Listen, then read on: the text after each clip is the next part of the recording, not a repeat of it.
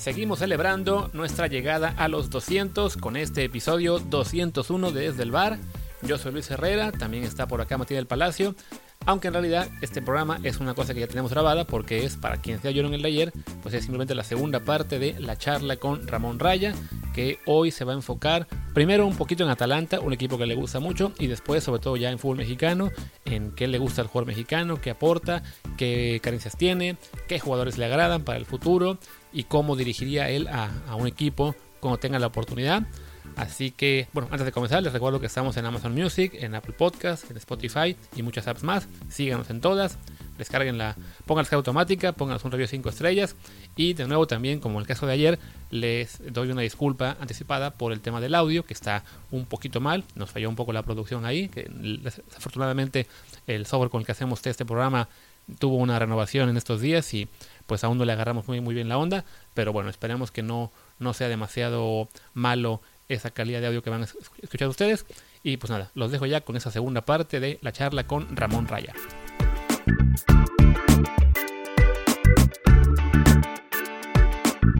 Regresando, digamos, a la parte más táctica. Eh, me acuerdo que platicábamos la temporada pasada bastante sobre el Atalanta.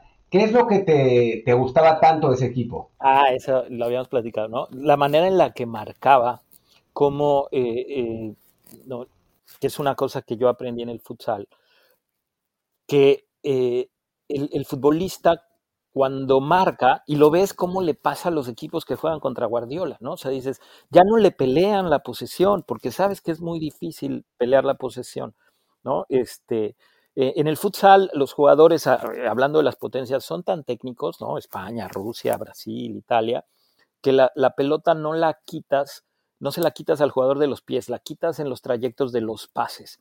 Para poder hacer eso, cuando el jugador recibe, pues necesita a alguien presionarlo para que entonces se vea forzado a dar un pase y, el, y coordinar que el otro jugador vaya hacia adelante para marcar.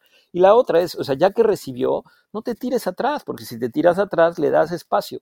Entonces yo no sé de dónde sale el concepto del técnico del Atalanta, pero lo, lo, vimos, ¿no, Martín? O sea, te lo, te lo mostré aquella vez como en la marca, el, jugador que recibía la pelota, siempre había un defensor que salía a obligarlo a jugar, ya sea que la pase, ya sea que gambete, pero no, no, no había jugadores que tuvieran el tiempo para levantar la cabeza, ¿no? Este, avanzar con la pelota sin tener oposición.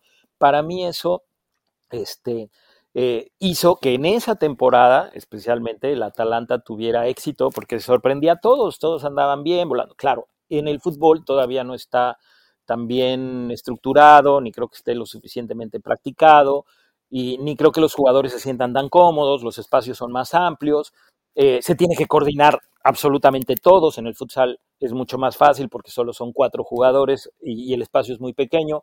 En el fútbol, pues, la pelota, o sea, incluso puede ir para atrás, ¿no? En el futsal no, porque no se la puedes dar al portero. Pero el Atalanta marcaba sí esa diferencia que no es lo común. Ahora, ese empujar jugadores de atrás a que salgan siempre al que está con la pelota, por supuesto que te descubre las espaldas. Y pues bueno, les venía funcionando y en las instancias finales ya no les funcionó tanto. Y no sé ahora qué ha pasado con el Atalanta, la verdad es que no lo, no lo he seguido, ¿no? Vi un poco ahí el, el partido contra Napoli y creo que ya no están jugando cerca siquiera de cómo jugaron esa temporada. No, no, la, la, idea es la misma. No, no están jugando al mismo nivel, que es otra cosa, ¿no? Pero, pero digamos que. Que también con el grupo, con, así que con la plantilla que tenía, era complicado sostener ese nivel por demasiado tiempo, ¿no? O sea, ahí sí hablamos de que, bueno, por más muy buena táctica que tenga el equipo, por muy preparado que sea el entrenador, si la calidad del plantel da para que en sus picos máximos se puedan meter a pelear un tercero, cuarto, quizá el segundo en Italia, pero en términos, digamos, generales, son el sexto, séptimo equipo de la liga italiana, pues suena, es entendible que justo, por ejemplo, ahora mismo, después de ganarlas esta semana, le ganaron al, al Cagliari Veo, pues son sextos de la liga, que es donde pertenecen, ¿no? Es un, un lugar muy meritorio para el plantel que tienen, que no era sostenible a largo plazo si no hubiera refuerzo en la plantilla, que pues por, por ser un equipo mediano en términos económicos, era complicado que pudieran fichar eh, jugadores de mayor nivel de los que pueden saliendo, ¿no? Pero, pero a ver, yo aquí eh, te lo explicaría de esta manera. Voy a tratar de hacerlo más burdo, ¿no? Por si no, no quedó tan claro el, rollo que me eché hace un rato del Atalanta. Ellos eran muy agresivos defensivamente. Y esa agresividad defensiva, o sea, los defensas no necesitan ser los, los, jugadores más caros, porque defender no es tan complicado como construir, ¿no? Este, los defensas iban muy adelante. O sea, eh, dejaban siempre mano a mano porque el jugador que sobraba siempre tenía que ir al jugador que desbordaba o que quedaba en, en, en ventaja numérica o no, el que había saltado una línea. Y entonces eh, les funcionó según yo, de acuerdo a las fases que venían jugando. En el momento en el que empezaron a jugar contra futbolistas más inteligentes en equipos que tenían más presupuesto, por eso tenían esos futbolistas más inteligentes y de más calidad, esas pequeñas descoordinaciones que todavía existen en, este, en esta manera de defender, que para mí es innovadora en el fútbol 11, ¿no? este, pues pagó, pagó el precio. Se encontraron con futbolistas que supieron leer en qué momento picar, en qué momento desbordar, en qué momento superar al rival. Y entonces esta agresividad de defender más adelante, de defender siempre eh, con movimientos, o sea, a ver, lo explico así, si, si pueden ver en un partido, cuando un jugador recibe la pelota, normalmente, y así te lo enseñan, es velocidad de aproximación, te frenas, retardas, ¿no? Y normalmente el futbolista empieza a ir hacia atrás, o sea, no va a pelear la pelota, y en el Atalanta era como obligación. O sea, ve y disputa la pelota. Obliga a que el jugador juegue, ¿no? O sea, que no tenga tiempo de pensar. La pelota presionada en toda la cancha, en todo momento. Y entonces, si por situación, o sea, yo la llevaba, la perdí, el que yo tenía que marcar está solo, le dan la pelota, pues entonces el defensa que sobraba tenía que saltar en lugar de, retardar y, y, venirse a acomodar en una línea más atrasada y esperar a que alguien viniera y, y, regresara a ayudar, el defensa tenía que saltar y el defensa que quedaba libre tenía que saltar a marcar al que había soltado el otro. Entonces era una defensa que corría muchísimos riesgos y les estaba funcionando hasta que se encontraron con jugadores que empezaron también a superar esa agresividad. Eso es lo que yo leí, eso es lo que yo vi y eso es por lo que me gustaba mucho. Y cuando Martín y yo lo platicamos, pues tuve oportunidad de decirle, fíjate, ¿no? Veíamos el partido al mismo tiempo, le dije, mira cómo salta el defensa, mira cómo salta el defensa, y creo que le pude mostrar lo que yo estaba tratando de, de explicar. Pasemos ahora un poco al, al jugador mexicano. Eh, tú, en tu, en tu experien experiencia, tácticamente, ¿qué, ¿qué, te da el jugador mexicano? ¿Cómo, cómo está preparado? ¿Cómo está, eh, pues a lo largo del tiempo, cómo se ha desarrollado? Pues a lo largo del tiempo, obviamente, eh, el fútbol mexicano ha crecido mucho en la cuestión física.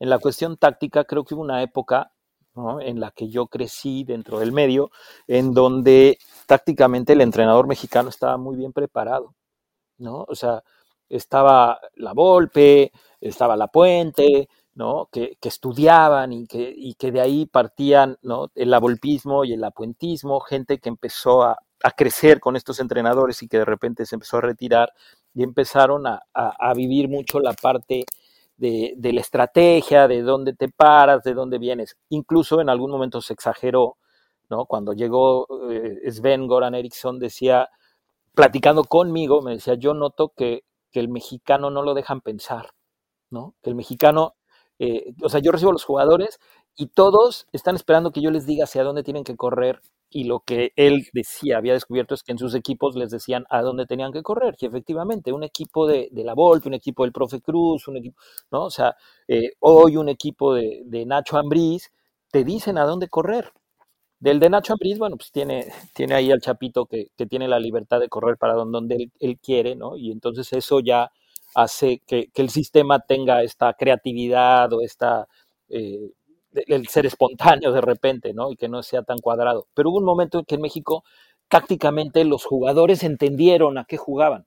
Se mejoró en la parte física, sea, en la parte técnica se mejoró, se, empezó a jugar la liga incluso hasta con mejores balones, ¿no? Que lo que se jugaba en mi época. Eh, todo eso cuenta, porque entonces no es lo mismo que que hacer un cambio con un balón Garcís, un cambio de juego, ¿no? A que lo hagas ya con un balón, con la última tecnología, que le pegas y pues, va hacia donde lo querías este, llegar, ¿no? Entonces, se empezó a entrenar mejor, se empezó a capacitar en algunos clubes como Santos, como Atlas, como Chivas, este, eh, Pumas en ese momento no lo hizo, como América, a la gente que estaba trabajando en fuerzas básicas, quizá América en, su momento tampoco hasta después, ¿no? Eh, empezó a ver que si los jugadores ya tenían este, un, un psicólogo, un nutriólogo, ¿no? O sea, desde chavitos, que si ya en las mismas casas clubes los obligaban a ir a la escuela. Entonces se creció también en esa parte, en donde yo siento que no hemos mejorado, sí, ¿no? Eh, el, futbolista está mejor preparado físicamente, es en la cuestión genética. Y luego, ¿qué pasa? ¿No? Nuestra manera de competir hace que nuestro fútbol sea lento. Nadie me puede pelear. Hay quien lo va a argumentar y quien dice el biotipo y qué me dices de jugadores como Carlos Salcedo, ¿no? El titán. Pues sí, ¿no? Pero desafortunadamente todavía no tenemos a ese, no, digo, Raúl Jiménez sería un buen ejemplo de, un, cuate físicamente muy apto, ¿no? De una estatura eh, excelente para jugar en Europa, con buena técnica, con, buen físico, y que bueno, pues es, es, uno entre muchos de los nueve que tenemos. La realidad es que nuestro fútbol sigue siendo lento, nuestro fútbol sigue siendo menos técnico, eh, esa lentitud también te exige menos, o sea, la precisión en tu pase, la fuerza con la que lo das, y entonces, como no te hace falta mejorar técnicamente o darlo más sólido, porque aunque lo des lento, la pelota llega, y llega porque el jugador que te aprieta igual no tiene esa fortaleza física ni esa velocidad, porque su genética no le da, porque, ¿no? O sea, pues, digo, sí, vemos que hay gente que mide unos 68, como espero que son rapidísimos, y en México ese de 1,65, pues pobrecito, ¿no? Su zancada es pequeña y no es tan frecuente y entonces no, no te aprieta la velocidad que se necesita. Y el fútbol se empieza a volver lento y te alcanza para nuestra liga. Y en la liga puede ser el, defensa que desborda y tira centros, pero cuando juegas ya en la selección y te enfrentas, ¿no? Y tienes que desbordar a un alemán, o tienes que desbordar a un italiano, o tienes que desbordar a un español, pues entonces en lugar de desbordar, te regresas.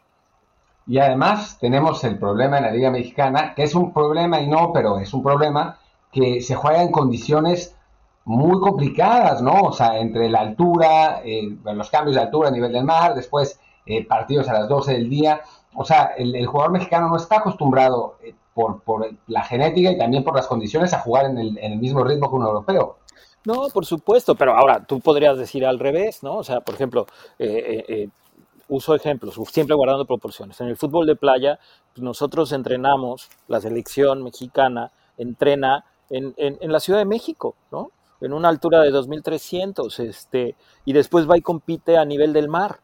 Eh, puede ser una desventaja, pero también puede ser una ventaja, ¿no? Hay quien hace campamentos de altura para tener, ¿no? Este, mayor capacidad de oxígeno, este, entonces, digo, al final del día, eh, el que tú me digas, pues el mexicano juega con estas exigencias, pues quiere decir que entonces cuando vas y juegas de noche en, en una ciudad no tan alta, pues deberías de volar, ¿no? Si estás acostumbrado a jugar a las 12 del día con smog en la Ciudad de México cada 15 días, como los de Pumas o, como los de Toluca, ¿no? Este, pues entonces cuando, cuando te toca jugar en Europa un partido en la noche, a una altura que no te exige tanto, o sea, esa deficiencia de oxígeno, pues entonces tendrías que volar.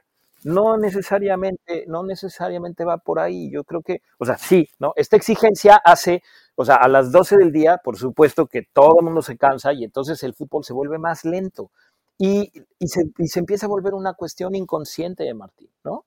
O sea, es inconsciente. Yo lo viví desde, desde la primera vez que jugué un partido internacional fuera de México, que tristemente fue el primer partido del Mundial Sub-17, el primer partido de México en su historia en un Mundial Sub-17, México contra Hungría. Y, y, y el primer cambio de juego que hacen los húngaros, ¿no? O sea, así de, del lateral derecho al central, al central al lateral izquierdo, y el lateral izquierdo, cambio de juego a la derecha, al lateral que picó, así, pero de, de, de, la zona del lateral izquierdo a zona de extremo derecho, un pase impecable que el otro güey recibió y tiró un centro. Minuto 3, minuto 4. A mí se me salió en voz alta decir, no mames. ¿no? O sea, nunca lo había visto. Nunca lo había visto, que se pudiera dar, o sea, pases a esa velocidad con esa fuerza y que se controlara como lo controlaron los húngaros. Y no debe haber sido nada del otro mundo. Pero yo nunca lo había visto, ¿no? En México, O sea, yo lo podía hacer, yo podía dar esos pases y esa era una de mis fortalezas, mis pases largos. Y si no, pregúntenle a Vinicio Bravo, que siempre que, que, platicamos me dice, yo me acuerdo de tus cambios de juego. Este, y digo, y después en Pumas era, era, era algo que se usaba muchísimo los cambios de juego, ¿no? O sea, y en México existe Rafa Márquez que lo puede hacer y hoy, no, hay jugadores que tienen ese, ese, ese cambio de juego, igual no tan preciso, pero la distancia, el balón, etcétera, ya te lo permite. Pero en ese momento, o yo descubrí cómo se jugaba otra velocidad. ¿no? ¿Por qué? Pues porque estos chavos estaban acostumbrados a eso.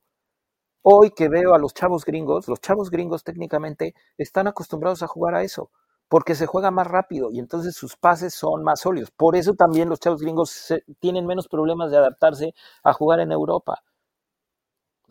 Tácticamente no son tan hábiles, creo, ni lo leen tanto como deberían, porque eso no se los enseñan, pero técnicamente pues aquí los que les enseñan son europeos y ellos físicamente compiten contra güeyes más rápidos, más fuertes, y no nada más eso, ¿no? O sea, si tú, eh, tu genética no te permite llegar un balón de lado a lado de la cancha, por más fuerte que le pegues, que también tiene que ver la cuestión técnica, ¿no? Pues no lo haces y empiezas a dar pases cortos. ¿Cuántas veces en México practicaste cabecear? Pues nunca, si mides unos 62, nunca te mandaron a, a un corner. Y entonces el día que compites, ¿no? Que vas con la selección sub-20 a jugar el torneo de Toulon y hay un balón por arriba, pues aparece este inglés que mide un 83, ¿no? Y tú de 1,62, pues ni saltas, güey, ni saltas. Y entonces sí, si la pelota ese día se jugó por abajo, pues igual tu habilidad, tu inteligencia te ayuda. Pero si, si en ese día el partido Inglaterra pudo controlar por velocidad, porque el jugador que, que te marca eh, no se come tus amagues y todo, y empiezan Inglaterra a tener el dominio y empieza a tirar balones por arriba, tú estás muerto, hagas lo que hagas. De 1,62 no tienes manera de competir un balón aéreo con un güey de 1,83. No hay manera. Yo tengo un ejemplo práctico de eso. Me acuerdo de un amistoso que se jugó antes de, del Mundial Sudáfrica 2010, que México fue a Wembley. Les dimos toque todo el partido y perdimos 3-1 por puros pelotazos de Peter Crouch. Claro, y no hay manera, y no hay manera, ¿no? Y, y entonces, bueno, pues sí, en México encuentras este, el Maza, ¿no? Y hoy, bueno, pues el Titán, a mí no me gusta nada, perdón que lo diga, pero a mí no me gusta, no me gustó ni, ni siquiera cómo juega con Tigres, me parece un jugador de, sí, de muchos huevos, de mucha garra, eso sí, mis respetos, ¿no? O sea, yo tendría en mi equipo un güey así, pero lo mejoraría muchísimo. Y creo que, que el güey con la pelota no ha entendido eh, cuál es su lugar y, pierde balones y pierde balones y pierde balones. Y luego, bueno, pues eh, cuando se empieza a ver superado, empieza a usar su fortaleza física y empieza a tirar patadas como si fuera jugador de llano. Hay mexicanos a los que les gusta verlo competir así. Yo lo enfocaría, si tuviera oportunidad, ¿no? A que su, su derroche físico fuera un poco eh, más inteligentemente usado que como lo hace él.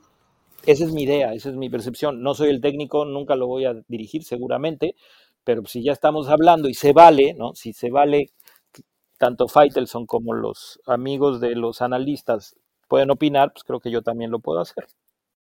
Oye, de, jugadores mexicanos, ¿quién te gusta? Eh, ¿Quién me gusta como para qué? Es una buena pregunta.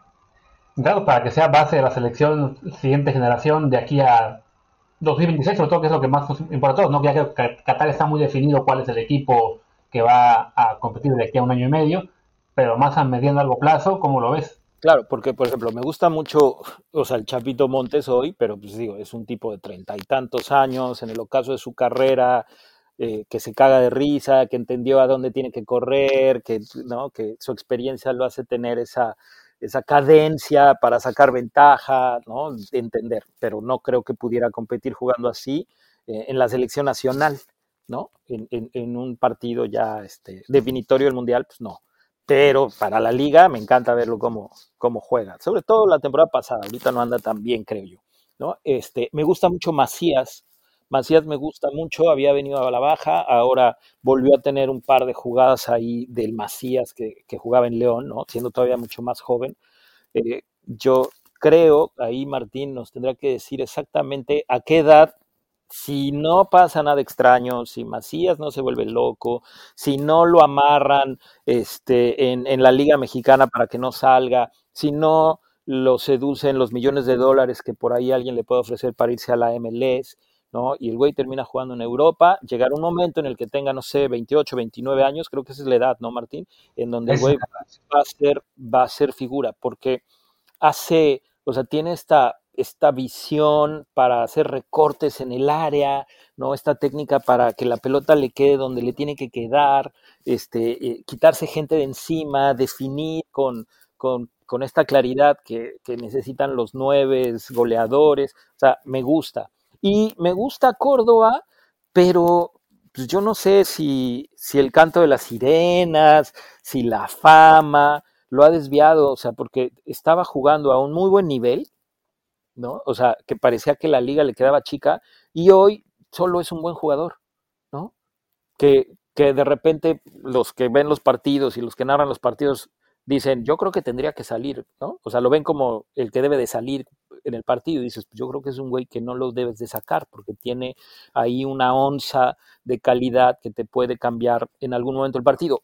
Pero, por, desgracia, cada vez la muestra menos y cada vez empieza a convertir en un jugador pues, más cercano al promedio que de los que destacan. Entonces yo no sé si, si eso sea una parte psicológica, ¿no? Este, porque calidad y técnica y visión, inteligencia la tiene. Ahora, no es el jugador físicamente más fuerte tampoco.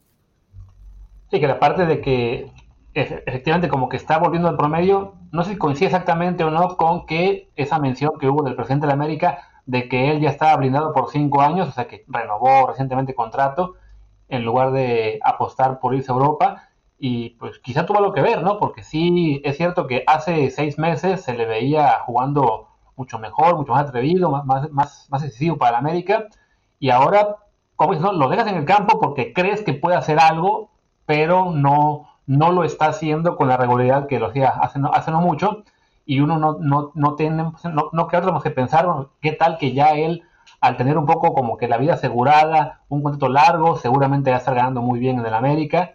No lo sé, Luis. ¿Sabes qué pasa? Que ahí entra esta cuestión competitiva, ¿no? Que, que también tiene que ver, o sea, cuando tú debutas y, y, te va bien, de repente hay una explosión este, de todo es, todo es, todo brilla más, todo sabe mejor, todos tus chistes son buenos, este, todos tus peinados les gustan a las chavas, eh, todo lo que te pongas te queda, o sea, empiezas a sentirte muy bien.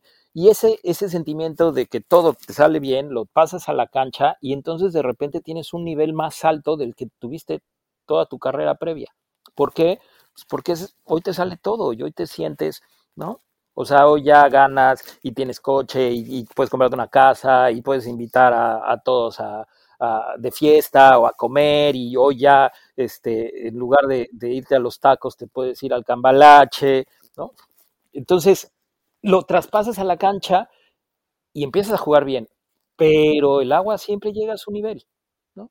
Al final del día, el Chicharo, eh, Memo a todos, o sea, son esta gente que esa explosión la usaron a su favor. Cuauhtémoc Blanco, ¿no? Yo lo he explicado muchas veces, incluso con ustedes. No era, cuando estaba en la tercera, no era la figura que Cuauhtémoc Blanco fue después. Nunca lo fue. No, había jugadores mejores que él en ese equipo, que destacaban mejor, o sea, perdón, que destacaban mucho más que él. Pero él llega a primera división, tiene un buen inicio, no llega tan joven, llega en un equipo grande, arropado, y empieza a hacer cosas este, bastante buenas, y se empieza a sentir Cuauhtémoc Blanco que puede, y era extremo. ¿no? ¿Cómo me explicas que este extremo, que era de, de fortalezas y mucha inteligencia, después se convirtiera en el crack en el que se convirtió, que partía el queso en la Liga Mexicana a la velocidad que él quería y jugando, dando pases con las nalgas? ¿no? Este, bueno, Campos mismo, ¿no? Eh, bueno, Campos es otro ejemplo. Campos, Campos sí, sí tenía esta calidad, ¿no? Desde, desde que yo lo conocí ya tenía esta velocidad y esta locura y esta frescura para jugar, ¿no? O sea, la tenía. Pero por supuesto después, ¿no? O sea, ¿quién te tira un penal de tres dedos? O sea, necesitas estar más allá del bien y del mal. Y para estar más allá del bien y del mal es porque te está saliendo todo lo que intentas, ¿no? Porque, o sea, que te atrevas a tirar un penal de tres dedos, este, yo no sé si muchas figuras mundiales se atreverían a perder esa seriedad de tirar un penal así, ¿no? O sea, no lo hizo de que lo tuviera dominado, lo hizo de que en ese momento estaba tan confiado que sabía que le pegara como le pegara le iba a meter. ¿no? Y, además las cosas te empiezan a salir y además las que no te salen te las empiezan a aplaudir igual. ¿no? O sea, te las cuentan como, uy, qué, qué, qué este, qué talento. Todos los taconazos de, de Cuauhtémoc Blanco los aplaudía la gente, aunque el 98% se perdieran y, y, y organizaran... y, se, y, se organizaran contragolpes, ¿no? O sea, yo, yo veía a Cuauhtémoc que decía, ah, ya he contado la anécdota esta de Campos de tirándose de media tijera, ¿no? Creo que partido contra Cruz Azul en el Azteca, y me ponen a calentar y en lugar de meter yo venía saliendo una operación y en lugar de meterme a mí Miguel decide poner a Campos de delantero estaba en el arco lo pasa de, delantero no y este desborde 2-1 perdiendo creo este centro y el güey solo solo solo así en, en el balcón del área chica no sé cuál sea el balcón del área chica pero si el área grande tiene balcón porque el área chica no este el güey en lugar de rematar de cabeza, de pararla con el pecho y, rematar, ¿no? se tira ahí de media tijera y la rebana y se pierde una oportunidad de empatar el partido. Y la porra de Pumas gritaba, Campos, Campos, Campos. Y entonces, o sea, yo por mi cabeza pasaba la de, ¿qué hubiera pasado si yo entro de cambio? Tengo esa jugada, ¿no? O sea, desborda David Patiño, centra, y yo soy el que entra ahí solo. Y en lugar de rematar, ¿no? De cabeza, en lugar de parar con el pecho, decido tirarme una media chilena y la, y la rebano. No vuelvo a jugar en mi vida, ¿no? O sea, era la jugada del empate. Y al final el partido se perdió y, y la gente gritó Campos, Campos, Campos. O sea, ¿Por qué? Pues porque pasas por un momento bueno. Laines creo que es otro que le pasó. Y ahí, fíjate, traigo en la cabeza, Martín, eh, que ya lo habíamos platicado alguna vez tú y yo, que si yo fuera el entrenador de la sub-17, yo pediría que la directiva, los muertos que están hoy, me ayudaran a, no, ya, ya les di su, su raspadita, me ayudaran a pedirle a los, a los entrenadores de los equipos de primera división que lo subieran. Y si está en la 17, por lo menos que lo subieran a la 20. Porque tú, chavo de 17, si entrenas con el primer equipo, cuando te regresan a la 17, en ese momento te sientes mejor que todos. Y si ese sentirte mejor que todos lo pasas a la cancha, no afuera, no sintiéndote, yo ya triunfé, sino que cuando recibes la pelota dices, a ver, ahorita acabo de, hacer interescuadras contra el primer equipo, ¿no? Y este, y me dio un pase Macías, ¿no? Y, yo le di, hice una pared con él, ¿no? Y bueno, Macías no, porque igual están los titulares y tú subirías con los suplentes, pero dices, pues, o sea, yo soy defensa y le alcancé a ganar un cabezazo o, o me le anticipé a Macías, pues cuando bajas con tu cuate de la sub-17, o sea, lo ves como un niño, ¿no? Y entonces seguramente le robarás la pelota esa cuestión psicológica te ayudaría a que tus jugadores fueran mejor preparados para las eliminatorias o para la Copa del Mundo, ¿no? O sea, sintiéndose bien mentalmente, sintiéndose que van por buen camino y entonces te digo, todo brilla más, todo sabe mejor, las cosas te empiezan a salir, hay una confianza en, ti mismo que si lo puedes enfocar hacia la cancha te sirve. Y la otra, o sea, yo creo que eh, estos equipos que están que, piensan en, vender jugadores, en, hacer negocio, en ayudar al fútbol mexicano, ¿no? Pues tendrían que pensar que las figuras del fútbol mexicano, Hugo Sánchez, Rafa Márquez, Andrés Guardado, García Aspe, Luis García, digo, sí hay casos diferentes, son gente que empieza a jugar en primera división a los 17, 18 y 19 años. Y entonces cuando tienes 23, eh, digo, hoy está Santi Ormeño, que tiene no sé cuántos, 27, ¿cuántos tiene? 27 ya. que está jugando bien, pero, pero no creo que esté, ¿no? O sea, que, sea un jugador atractivo para, para un club europeo, ¿no? A los 27 años que acaba de destapar. Qué bueno, ¿no? Para mí Santi Ormeño es el, es el Miguel Sabá de esta generación, que de pronto, un jugador que no pasaba nada con él y de pronto, pues eso que hemos platicado tú y yo, de que como nueve te salen todas, ¿no? O sea, que le, de pronto te resbalas, te pega en la cara y entra, ¿no? Y es lo que está pasando ahora con, con, con Santi Ormeño. está de buenas, está de buenas. ¿Por qué?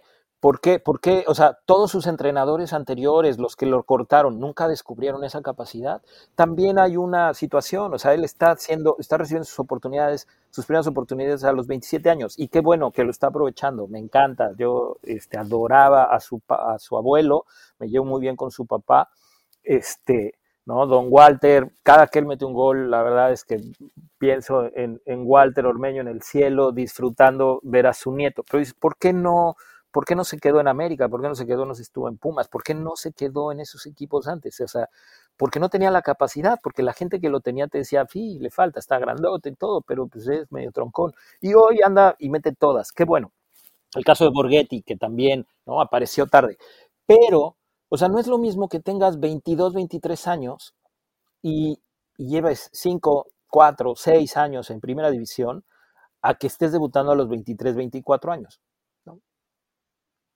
Entonces, ese jugador como guardado, cuando tiene 28, que dices, pues es un veterano, güey, ¿no? Tiene 11 temporadas en primera división, tiene este, casi 90 partidos en la selección y apenas tiene 27, 28, pues obviamente ese jugador te va a rendir más y lo puedes vender mejor. O sea, tendrías que hacer en estos departamentos de inteligencia deportiva, hacer estos deals en donde, ok, te lo vendo, pero un porcentaje de la carta es mía para que después cuando se venda, ¿no? O sea, que se vaya a Europa, pero después cuando lo vendas a un mejor club, yo siga ganando algo. Pues digo, no son tan difíciles de hacer, pero no sé, la gente, ¿por qué no lo ve así?